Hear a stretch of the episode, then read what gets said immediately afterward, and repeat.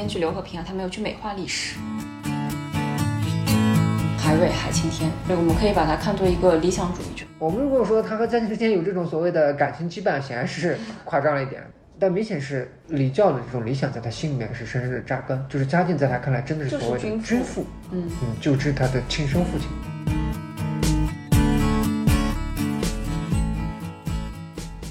大家好，大家好，欢迎来到第一期的戏剧时时间我是主持人何月。我是主持人小哥。因为是第一期节目，所以也给大家介绍一下我们这档播客。这档播客呢，何月和小哥会向大家推荐一些我们觉得很不错的影视作品、文艺作品。那么在这些作品当中呢，导演、编剧或者作者他们会给我们构筑一个和我们日常生活不太一样的这样一个世界。那么这个世界里面呢，其实有它自己特定的背景和时间。对，其实就是是戏剧时间。对，我们希所以我们望通过把我们喜欢的这些作品介绍给大家，嗯大家如果觉得有趣的话，如果觉得感兴趣，也可以就可以自己去去了解、去观看，进而打开自己的戏剧时间。嗯那话不多说，我们就进入第一期的推荐。呃，今天我们要给大家推荐的作品名字叫做《大明王朝一五六六》，是著名的编剧刘和平先生创作的一部电视剧。对，嗯，应该如果说有关注的话，或者喜欢历史的话，大部分都应该听过这部电视剧的，真可以说是大名鼎鼎。嗯，是的。那我们先给大家介绍一下这个《大明王朝一五六六》都讲了些什么。它的戏剧时间是嘉靖三十九年到四十五年。对，其实嘉靖末期了。嗯，主要人物的话，我们简单的划分一下，可以划分成三派。第一派呢，就是以嘉靖皇帝为代表；第二派呢，就是严嵩，啊、历史上很有名的权臣严嵩，他形成的一个严党。第三派呢，就是比严嵩的任职要低一个等级的，内阁次辅徐阶为代表的徐阶、高拱、张居正这一派清流，他们三方呢就形成了这样一个权力的斗争。那为了让大家更好理解这个故事，以及我们后面介绍的一些讨论的一些观点，也给大家补充一下这个故事发生的一个背景。当时呢，刚刚提到这三方，嘉靖皇帝在干什么？嘉靖是在求仙问道，天天不理朝政，已经二十年了。二十年，对。对他不，他不理朝政这二十年，谁负责呢？严嵩。严嵩作为内阁首辅，一直在把握着整个政权，可以说什么事情都由他来做。啊，一个人在的位置久了呀，就容易形成党派，都使得官场乌烟瘴气，肯定会有人不满。那么不满的人是谁呢？不满的人就是刚刚提到第三方啊，徐阶这一派。对徐阶这一派，他们其实对他已经愤怒已久了，觉得说他一手遮天，干了不少坏事，还贪了很多钱，所以他们一心想要扳倒严嵩，但是一直找不到好的机机会。皇帝很信任严嵩，嗯对，所以他们一直没有找到什么好的机会那。么这个机会呢，在故事的一开始就提到了，是我们这个嘉靖帝。嘉靖帝虽然求仙问道二十年了，但他其实是一个非常精明的老板。老板呢关心什么呢？关心钱袋子。有一天，嘉靖帝修仙完毕之后，发现，呃，自己堂堂大明居然入不敷出了，这怎么回事？哎，挣的钱都哪里去？那有关心钱的这个老板，也有很精明的打工人。精明打工人在听到这个问题之后，内心就想起了一首歌，叫《我问天问大地》。嘉靖皇帝，您难道不知道这钱都去哪里了吗？对，严嵩虽然内心敢这么想，但是他绝对不敢这么说。对的，对的。呃，所以严嵩其实也就像打工人一样，面对老板诘问，他心中立即开始草拟了这个解决方案。这个解决方案就是改稻为桑，啊，当时的一个政策叫做改稻田为桑田。对，为啥要改稻为桑呢？因为在大明王朝，这个海上丝绸之路已经开通了。是的，这个丝绸啊，是中国的一个土特产。传统的商品，对的，嗯，然后卖到世界各地都非常受欢迎，所以呢，改稻田为桑田之后，这个丝绸的产量就可以逐渐的上升起来，那么国家的这些窟窿也可以给补上了。是的，所以严嵩就说：“哎，这口锅先别管了，咱们先来把这个洞给补一补。修一修，对。但是这有人想修锅，但有人也不愿意哦。我们刚刚已经提到有三方，其中另外另外一方，哎，以徐阶、张居正为代表这派，他们是怎么看这事情的？他们只是觉得这个锅之所以出现，还不是因为你严嵩把这二十年该贪的贪，该搞的搞，都被你搞得穷的叮当响，哪来的钱？想把这个锅修好的第一反应就是先把严嵩他们拖出去干掉，但是他们不能明着说呀。现在严嵩是宠臣，所以说他们是反对改道为桑。改道为桑，他们能反对的呢，其实就是两点：一呢，改道为桑也不是长久之计；二呢，就是要干死严嵩。当然，这不这也不是能明着说的，两方就按照这个改道为桑这个事情展开了斗争。嗯，嗯那么还有一点需要补充，就是在这个呃张居正、呃徐阶他们这一派去反对严嵩的时候，就是导言的时候，对，他们其实也启用了一颗棋子啊，这个棋子嗯名字叫出来大家都知道，就是海瑞、海瑞青天。对的，嗯，用电视剧里的话说，就叫大明王朝的一把神剑。利剑，嗯，可以斩一切妖魔鬼怪啊，神挡杀神，佛挡杀佛。对，所以大致的剧情其实就是这样的。对的，对的那。我们现在可以先给大家说说我们为什么喜欢这部电视剧，然后推荐理由是什么？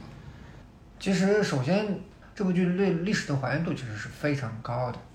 我们不是说它完全的就是一模一样，但总体来讲的话，还原的非常神似。我们刚刚说了，这其实涉及的是一个斗争的问题，它其实关于一个建设怎么样的大明这么一个大问题。这个大问题并不是我们刚刚所说的这种你小打小闹，你推我一下，我搡你一下，这就解决了。嗯它其实是非常需要一些规章制度，按照规章制度来办事。说是导演，但是你也需要证据，你需要参奏，你需要来回这种批驳，里面还有下面所涉及的各种各样大大小小的斗争了，不提。我们先提一下这个帝国，当时帝国中枢是怎么运转的。刚刚已经说了，嘉庆帝二十年不上朝，二十年不上朝，他还没有崩，大明也没有崩，为什么？因为大明有一套运行的行政机制。当时帝国中枢的话，其实是有两个重要的机构，一个是叫那个内阁，内阁这个内内阁相当于什么？相当于现在的国务院，其实类似于这种概念啊。嗯它其实是一种行政机构。当时的首府是严嵩，次府是。徐阶。内阁之所以重要，最重要的是因为内阁有个票拟权。票拟权是什么呢？就是全国各地啊会把这个奏折、奏章送过来，他要写意见，就类似于今年江西发大水了，需要赈灾，怎么办？那么江西当地的官员就会写个折子往上送，送到内阁这儿。哎，严嵩一看，哎呀，江西发大水了，需要赈灾，需要拨放五十万两。那么这五十万两从哪来呢？从户部里面调吗？或者从那里面征吗？哎，他要先想怎么征上来，后面派谁去赈灾呢？怎么用呢？这套整个方案得严嵩来出。嗯当然了，我们并不是说这些东西都是严嵩一个人来想，徐阶作有为次辅，一套班子。他还有一个参谋权，大家一起来商量这这个办。但是严嵩的后期实际上已经把握朝政这么久了，可能也不会商量着办，独揽大权了。独揽大权了。严嵩想好了该怎么办，严嵩就提起毛笔，咔咔咔写一张小条子啊，写了他的意见，往上呈送。这呈送呢，呈送其实本来呢应该给皇帝看，但其实啊，但我们皇帝不上朝了。皇帝不上朝了，谁来看呢？司礼监来看。司礼监啊是帝国的另外一个很重要的机构。嗯，司礼监其实有呃两个比较重要的职位，呃一个是掌印太监，嗯，一个是秉笔太监。掌印太监只有一位，他是干什么的？其实就是这职位里面所说的，保管着皇帝的大宝印。嗯，这很重要，这其实是或者至高权力的一个物化的一个代表。在剧中担任这个职位的呢，啊，叫吕方，吕方这么一个太监担任这个职位。我们都说了啊，编剧啊刘和平对这个历史的还原非常的好，并不是说呢一笔一画都照着历史上走，嗯只是讲大概的整体的这种概念。比如说，在当时嘉靖当当政的时候呢，司礼监掌印太监啊是叫吕芳，其实，但是虚构出来吕方这个人物呢算是虚构的，但吕方所掌握的这种巨大的权力啊，确实是历史上就是这么如此举足轻重的这么一个人物。秉笔太监是干嘛的呢？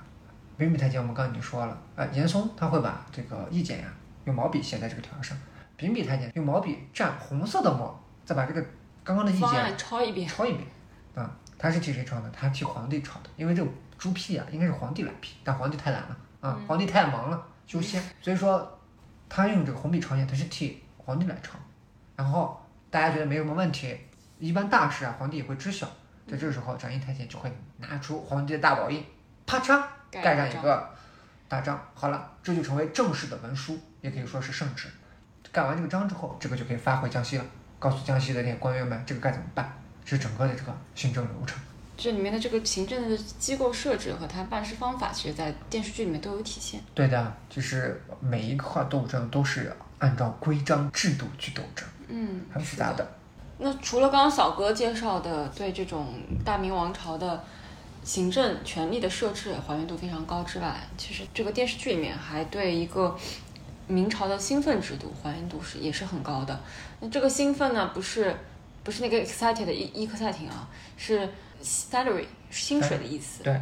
那么这个兴奋制度，我们举个例子吧，就拿海瑞的薪水来说，海瑞在电视剧中刚出场的时候是一个七品芝麻官，这个七品芝麻官一年的收入是九十担粮食，用当今的这个计量单位来看，一担粮食就是九十二公斤到九十四公斤。可能有听众会觉得说，哎，这个数量也不少了，但是我们要想一想，人家不能天天吃白米饭是吧？他们要买些菜吧，要换些肉吧。嗯，还得换换衣服啊，就是日常的开销其实也是蛮大，他们都得拿这个粮食去换。是的，嗯，那除了这一点，他像海瑞，他其实还有上有老母，还有妻子，他生了一个女儿，那这一家大小的都其实都指望着他要来糊口。对的。所以真的换算下来呢，这笔粮食已经只能保证温饱的水平了。嗯。但是呢，这个明朝这个兴奋制度啊，不止于此，它还有两点比较坑。一点呢，就是当时的这个。粮食嘛，因为他们发的是粮食，粮食得要运输的。运输的路程当中呢，就不会像我们现在在网上买东西，可能你买一个很便宜的十块钱的手机壳，买家都非常好心给你包邮了。这个发薪水的互补啊，他会把这个运输成本算在你打工人的头上的，他让你承担运费，也就导致了你到手的粮食呢，其实会少一点。除此之外呢，有时候这个粮食欠收啊，就收成不太好，他发不出来这么多粮食，他可能就。给你两瓶胡椒粉啊，就算成了你十担的粮食，一比较下来就会发现其实非常不划算。电视剧当中还有一个镜头也是令我们印象深刻的，就是官员集体讨薪，年底了嘛，结果他们只拿到了一点点的米粮和，就是一点点香料这样子，然后就把他们给打发了。本来工资就很低，但现在财政又被严嵩他们这个主政搞得很低，连京官啊，北京做官的京官。过年都拖着半年的薪俸拿不到钱。其实我们可以看到，这个兴奋制度是非常不合理的。是的。但是为什么这个兴奋制度就这么传承了下来呢？我结果发现，这个兴奋制度是明太祖朱元璋给定的。对，其实这个是很坑。朱元璋当时定的这个钱啊，其实也只够明太祖那个年代的官员养家糊口。嗯。明朝到嘉靖帝的时候，通货膨胀，大家都知道通货膨胀。通货膨胀已经不是一个级别了。他们他们还。拿着明太祖那个死守明太祖那个徽章，基本上官员，啊能不饿死就是不错了。是的，对他没有与时俱进的改革。但是呢，就是滑稽在什么地方呢？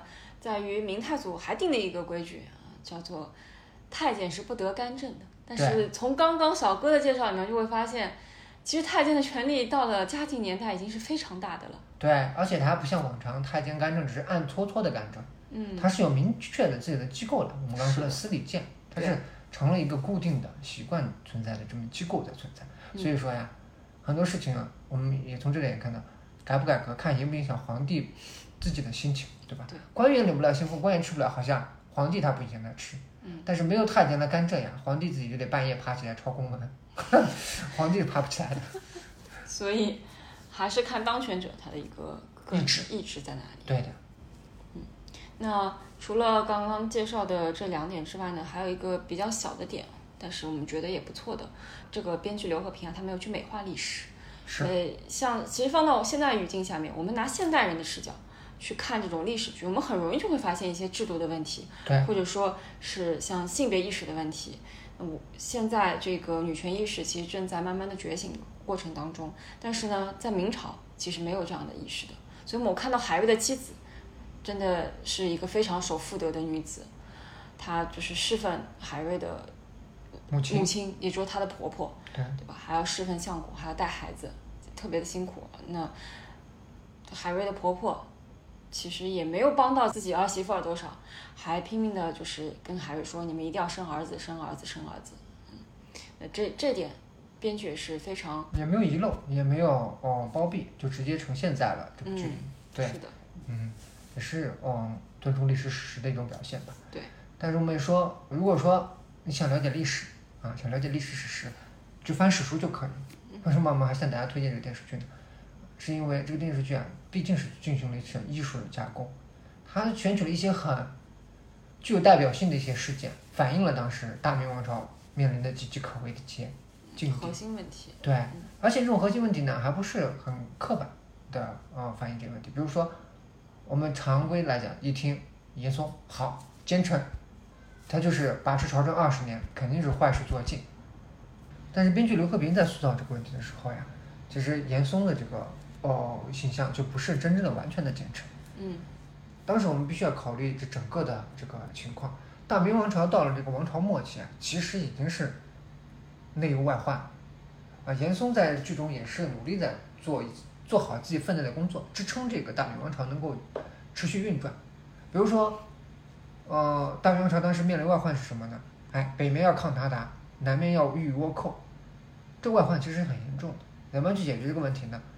严嵩就向嘉靖举荐了啊胡宗宪啊、做这个两江总督，叫倭寇。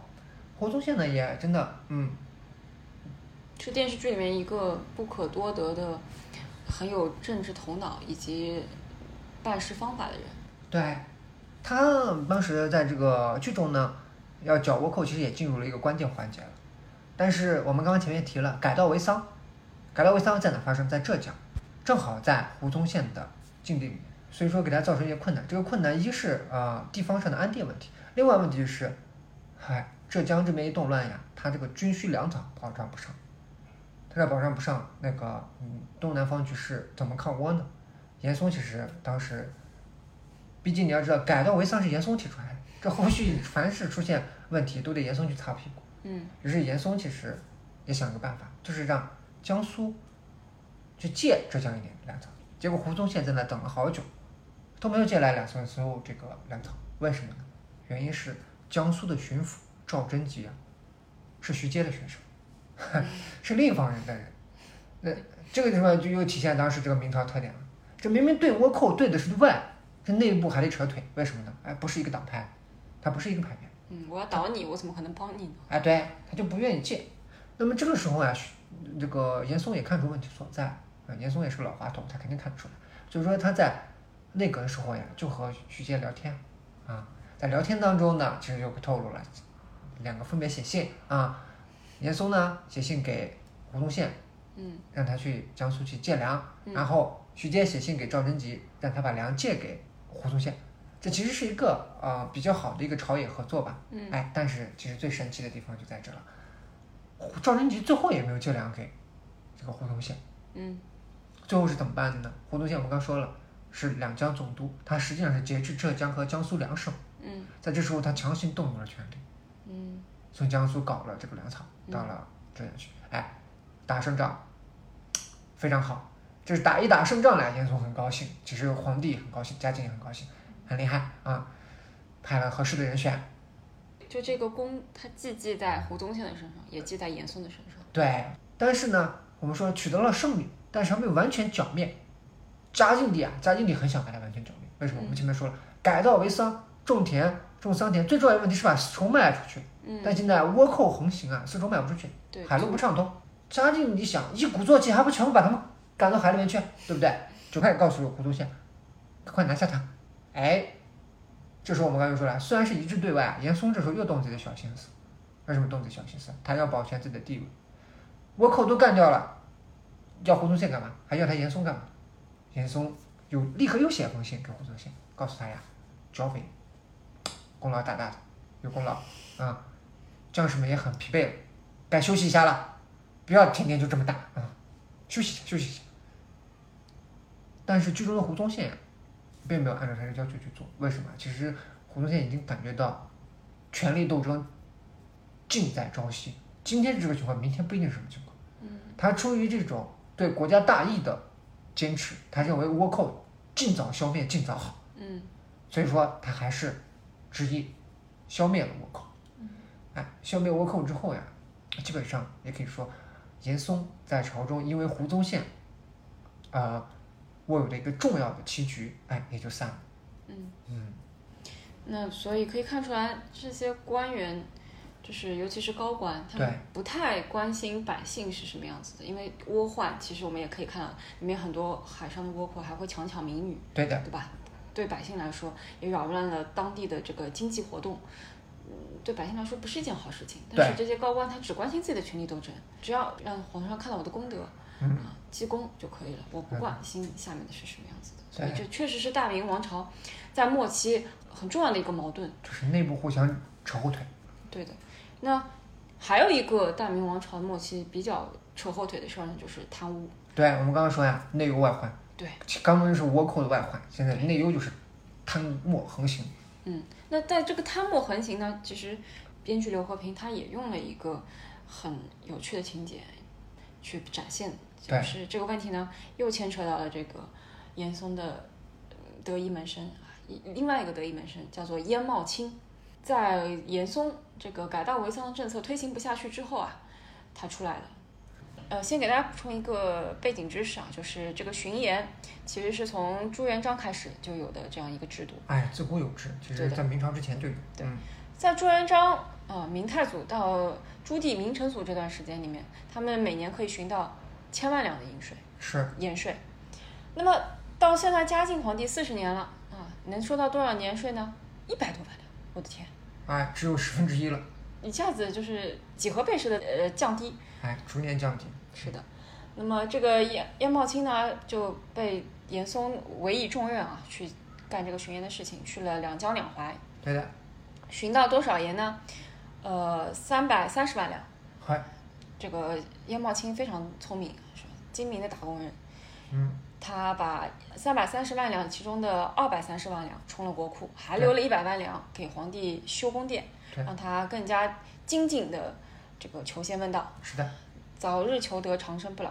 燕茂卿以为呢，你看我办诗办的那么好，对不对？为国家尽忠了啊。对，这皇帝肯定很开心，龙颜大悦。结果呢，皇帝脸拉的其实跟廖凡的脸差不多长了，就然后为什么呢？因为皇帝啊，他有个特务机构叫做锦衣卫，是的，锦衣卫呢一路跟着这个燕茂卿一起去巡盐了，就记录下来燕茂卿到底巡到了水多少盐。锦衣卫回来就说什么呢？说除了这个燕茂卿啊上报了这三百三十万两之外，我还看到三条船。对，这三条船，一条开到了严嵩的家里，一条开到了燕茂卿的家里，还有一条也没有什么名义吧，反正就是开到了京城。对，那个时候刚说家里面就是开到他们各自老家去了，对的嗯嗯，因为古代的官员呀，一旦退休都会回家养老。嗯、对对对。那么你，所以我们可以想当然的推测出，这个开到京城的船就是供严嵩和鄢茂卿在京城嗯，是还少，对，对吃喝玩乐，所以加起来其实一共有五百万两，所以贪了两百多万两。嗯，那么皇帝一听生气，真的钱，他们拿两百万，这份一百万，还要朕感谢他们吗？生气了。太生气了，这个钱是你们老严家的吗？这是我们老朱家的呀。对，还告诉我什么你你体恤我，对还我让你体恤，拿我的钱体恤我。嘉那你给我留了一百万两，自己拿了两百万两，这就是造反嘛，对吧？啊，嘉靖就当时就怒了。嘉靖一直一直跟丞相说那句话叫什么？朕四季常服不过八套。不过八套，嗯，你一偷给我偷了三条船走了。对，他的意思是我只我只有八身衣服吗？不是，意思是我可以有八百身衣服，我只穿八身衣服。嗯，所以你们呢，给我识点相。结果现在呢，就严嵩不识相了呗。但我们也可以从事件当中看出来，大明王朝这个贪腐啊，真的是非常非常的严重。是的，呃，大明王朝这个贪腐是一层一层剥削下去。对，所以呢，我们看到大明王朝的两个矛盾，一个就是权斗很厉害，对一个就是贪污很厉害是的，内忧外患非常严重。如果嘉靖皇帝他是一个励精图治的皇帝，这个时候该出手时就该出手了。但是呢，我们皇帝并没有出手，虽然说对严嵩非常生气，觉得他动了自己的奶酪，嗯，还是想让他过个好年，因为毕竟严嵩也帮他做了很久，打工打了很久了，二十年。嗯，而且也扛了不少锅，对对扛了不少雷。对所以呢，他就想让严嵩先过个好年。这个让他过个好年，得给他吃一颗定心丸。嗯，这个定心丸呢，要从徐阶这边人来找替罪羊。对，我们刚刚已经说了，啊，呃，当时面临外患是倭寇。严严嵩呢，在皇帝说面前说有个人通倭啊，这人就叫齐大柱。齐大柱呢，其实是徐阶的人。嗯，为了让他吃这个定心丸呀，嘉靖就准备在年前把齐大柱给杀了，让严嵩相信我还是听你的。但是呢，这时候这个艺术的处理又来了对。因为我们都知道嘉靖皇帝是非常这个道教的，嗯，求仙问道。他治理国事还要去采卦。对，而且在宫里面还带花环，嗯，啊写青词、烧青词的时候会不仅自己带，还要让他他就是下面的大臣跟着他一起带着那个很可笑的花环。对，在群电视剧里面你会看见八十岁的严嵩啊，头上还戴个少女的那种大花环，一样是。对的，是的，这个徐阶呢就想保这个齐大柱，就是通过的方式就是投皇帝所好。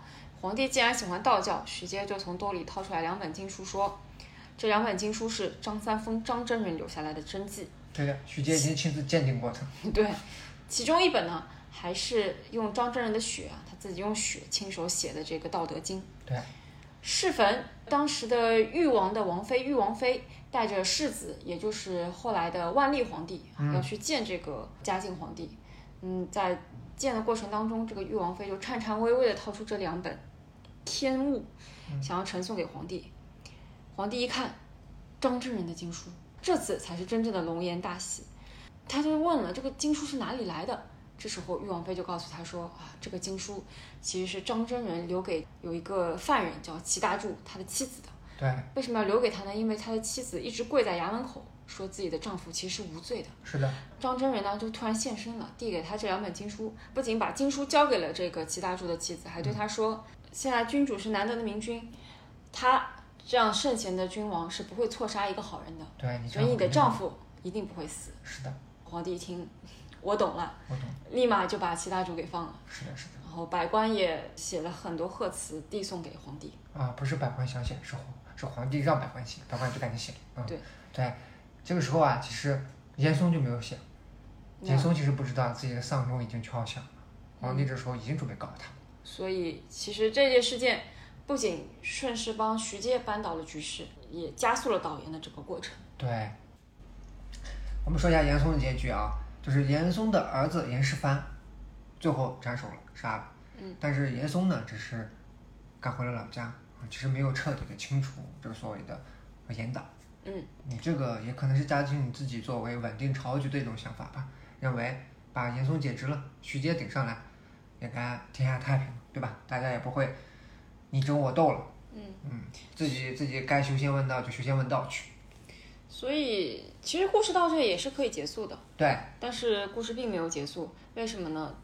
一开始大家都以为扳倒严嵩，官场就可以焕然如新，是，之前皇帝的那个大锅就可以就消失了。对。结果呢，我们就发现其实那口大锅还在。对，其实那个锅呢，呃，名义上是消失了，为什么盖在了严嵩的头上？嗯但实际上是不因为这个锅盖到严嵩头上，自己钱自己钱包里面突然就有钱，嗯，钱国家财库里面还是空的。丝丝绸也没织出来。对，因为下面嗯，在嘉靖看来，没有人像严嵩这么得力的该办事儿。嗯但是，一旦修补锅啊，历来都存在这个问题，就是你要算清楚这个锅到底在谁头头上。要找到问题的根源。对，嘉靖就把这个锅又甩出来了。嗯，其实大臣们这个时候就大概都知道这个锅出在哪里，对吧？但是还是我们那句话，嗯，不仅严嵩是精明的打工人，这些大臣们在这位置上也干了很多年了，嗯也都是精明的打工人。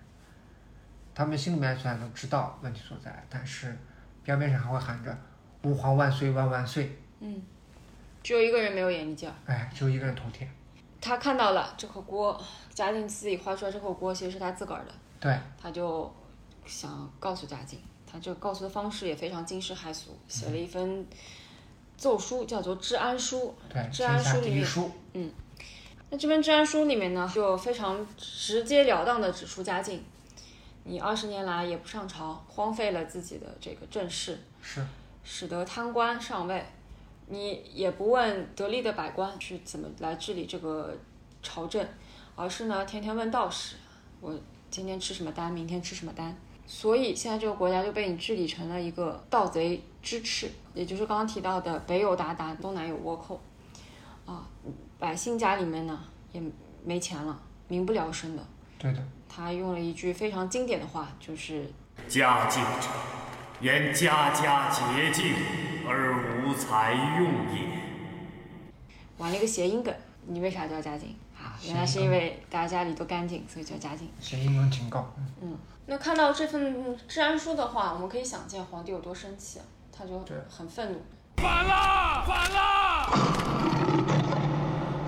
抓！抓住这个人，不要让他跑喽！他想抓这个人是谁呢？就是海瑞海青天。是的，那么提到他的话，我们就不得不讲《大明王朝》这部电视剧的第三个亮点，对于人物的这种刻画其实非常的到位。那海青天也是努力地参与了这个导演的斗争当中。你说他不知道自己是颗棋子吗？当然知道，他明白他就是一个小小的七品芝麻官，对他能有多大力量呢？必须也要借助一些借势，借势他必须也要借势。但是呢，这颗棋子是一颗有自我觉悟的棋子，嗯，他不仅知道自己的地位，还有时候还会利用这个斗争啊来表达一些自己的主张。对，在里面，海瑞、海青天，我们可以把它看作一个理想主义者。他的理想是什么呢？他的理想就是儒家的一个传统的理想。对他其实可以理解为是传统士大夫的代表。嗯，从小的来说，他对母亲非常的孝顺。是的，哎呀，里面理解表现的肯定可能会觉得有点夸张。嗯，四十多岁了，还天天守在母亲的房里面，为什么？为什么？就是夜里面能够伺候母亲，嗯母亲有需要的时候，他就在身边。对，嗯，所以他是非常维护这套传统的价值观的。是的，那他还是一个有着非常宏大的政治理想的人。他最大理想就是希望嘉靖这一位君父能够呃摆脱刚刚奏书里面提到那些恶习，成为一个圣贤的君主。是的。怎么样才能算圣贤的君主呢？其实他的观点也很明确，就我们经常有会听见也提到那句叫“民为重，社稷次之，君为轻”。他其实一直在实践这样的理想。比如说他在主政各个地方的时候，都注重给民众与好的权益啊，维护他们的利益，不要被土地不要被地主呀、豪强啊给兼并了呀。同时，嗯，看到国家这样的情况，也要上书给嘉靖。是挺身而出。挺身而出。我们为什么说他是传统士大夫理想的形象代表呢？是因为你口头上说说容易，真的落实到行动上，大家都知道很难。对，那我们的海瑞其实有两大利器，来实践他这个理想。一个利器叫做托孤也就是说他经常跟他那个好基友王润莲说啊，我的妻子和老母就交给你了。交给你了，拜托你了。对，还有一个利器呢，就是我已经把棺材给备好了。对，他他写这个治安书之前，实际上也已经把这个棺材给备好了，而且他为了国家考虑，是自己掏腰包买的这个棺材。嗯，钱本来国家给他发的薪水都少，还自己掏钱去买了棺材，对，也真的是体恤国家的难处啊。嗯两大绝招一使，就是头就舔了，就是直接上奏书。我们说有一句话叫做“真正的英雄主义是什么？是看清了生活的真相，仍然热爱着生活。”海瑞不仅是传统士大夫理想主义者的这个化身，他其实还是这种英雄主义的化身。他是看透了大明，但依然热爱着大明。他不仅热爱着大明，他还热爱着大明的君父，我们的嘉靖皇帝。他不会感觉自己是在骂嘉靖啊，他这其实把它作为一种爱的体现。我因为热爱你，我才给你真正纠正你的错误。他就真的相信嘉靖二十年不上朝，看了自己这封奏书就痛哭流涕。哎呦嘞，我这二十年都错了，我错了，错太多，洗心革面啊！重新做人了。一鸣惊人，会做这样的君主吗？其实他买棺材不是为了买着看的，是真准备把自己埋了。实际的结果也是如此。嗯嘉靖发现海瑞之后，海瑞直接就被抓进了大牢。嗯，海瑞挟之至骨，理想主义者的纯粹，一往无前的时候，面对是谁？面对的是嘉靖。嘉靖，嘉靖这个嘛，我们说了，嘉靖就是这里面塑造的非常好的一个角色。我们一提到皇帝，嗯，首先想到的就是无上权力，嗯，对，你想吃想睡想玩想干嘛干嘛，实际上你理大家理解的皇帝都是这种概念，但实际上这边这个嘉靖啊，他其实已经脱去了这个权力符号的象征。对，你可以看到一个祛魅的过程。他是本身他是作为一个人而存在，他为什么修仙？他真的有信仰啊？嗯那不是，他是想长生不老。他真的就是看不见严嵩在贪污啊，是因为严嵩为自己着想啊，下去弄点银子还想着给皇帝我修宫殿啊，清流们就不会这么想，所以说他有一点人的欲望在这里，但是他又不希望天地大乱，他不是说商纣这样的，他还没昏庸到那个地步，他就希望这个天下总体上呢能够有太平。所以说，属于一个有为君主和一个昏聩君主中间的这么一个皇帝，天天在玩权力之衡。他想要让这些清流和浊流彼此制约，但是呢他也不会管太细，就像刚刚那个燕茂清巡盐，对对吧？他他其实知道燕茂清在贪，但是他不知道贪多少，所以当他真的知道贪多少的时候，就怒火中烧了。嗯，出离愤怒了。所以说他也是一个普通人，但是我们刚刚就说了，他知道贪，他也知道这些诱惑，所以说呢，他才没有把严嵩给杀掉。嗯，其实也是属于一种人之常情吧，这种状态、不会那么下狠心。那我们嘉靖皇帝其实有一个令人印象深刻的观点，就是对于清流浊流的看法。古人称，长江为江，黄河为河。长江水清，黄河水浊，长江在流，黄河也在流。古谚云：“圣人出黄河清。”可黄河什么时候清过？长江之水灌溉了两岸数省之田地，黄河之水也灌溉了数省两岸之田地。只能不因水清而偏用，也只能不因水浊而偏废。所以，其实清流和浊流，它们都有自己的用处。是的，对于我一个一国之君来说，我都可以用它。是的。但是无论说长江还是黄河，都有泛滥的时候，一旦泛滥就会淹没良田。嗯，在这个时候，嘉靖就是认为他就该出手去整治。嗯，啊，想要天下太平是什么？就是清流也得用，浊流也得用。这个观点的正确性啊，我们就不反驳了。所以现代人反驳这个观点，小 case 了。但这里面其实体现了嘉靖和传统。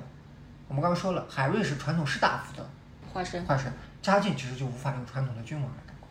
嘉靖，我们说了，还有人的这些复杂性在这个特点里面，但是他其实内心也有一点点准绳。这个准绳其实来自于哪呢？这个准绳也也是具有中国特色的。其实，中国人其实特别强调历史的史观这种作用，尤其是皇帝、大臣们。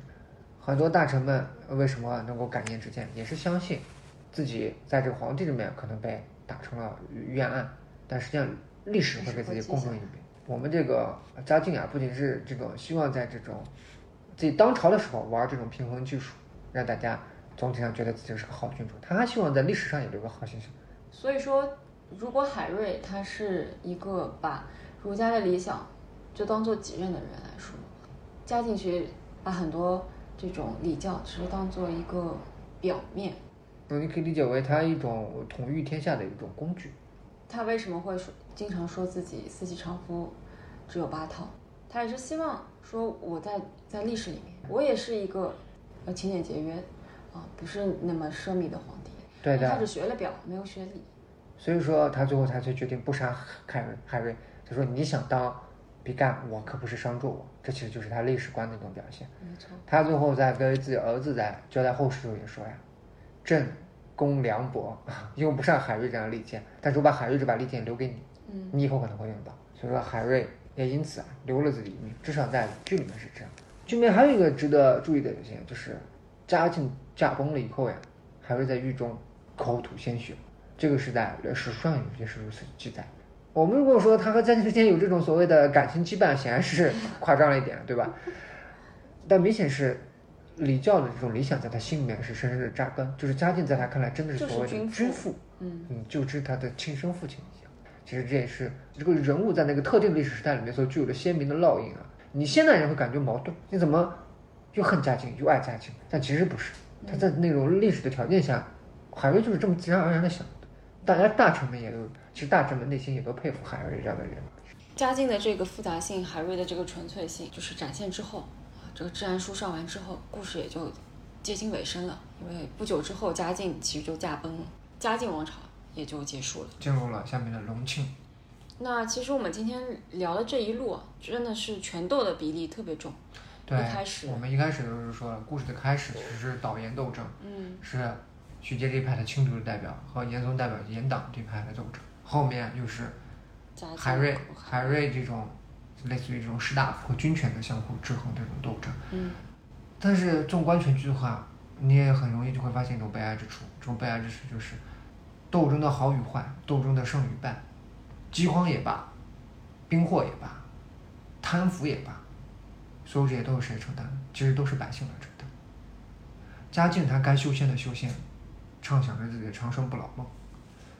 这严嵩该听小曲的听小曲，嗯。徐阶该写青词的写青词，他们这人的生活会受影响吗？不会受影响，哪怕被打倒，自己家里面还有良田千顷。嗯。只有贫者才会无立锥之地。我们说历史里面翻开一页，翻一页书，几百万、几十万的生命在流失。大明王朝也是每一集都有人失去自己的生命。我们看到的只是斗争，但是斗争的背后。其实百姓一直在死于灾祸，是的，我们常说兴百姓苦，亡百百姓苦。或许就是这样吧。嗯嗯感谢大家收听，我们第一期的戏剧时间，我们下期再见，下期再见，拜拜。拜拜。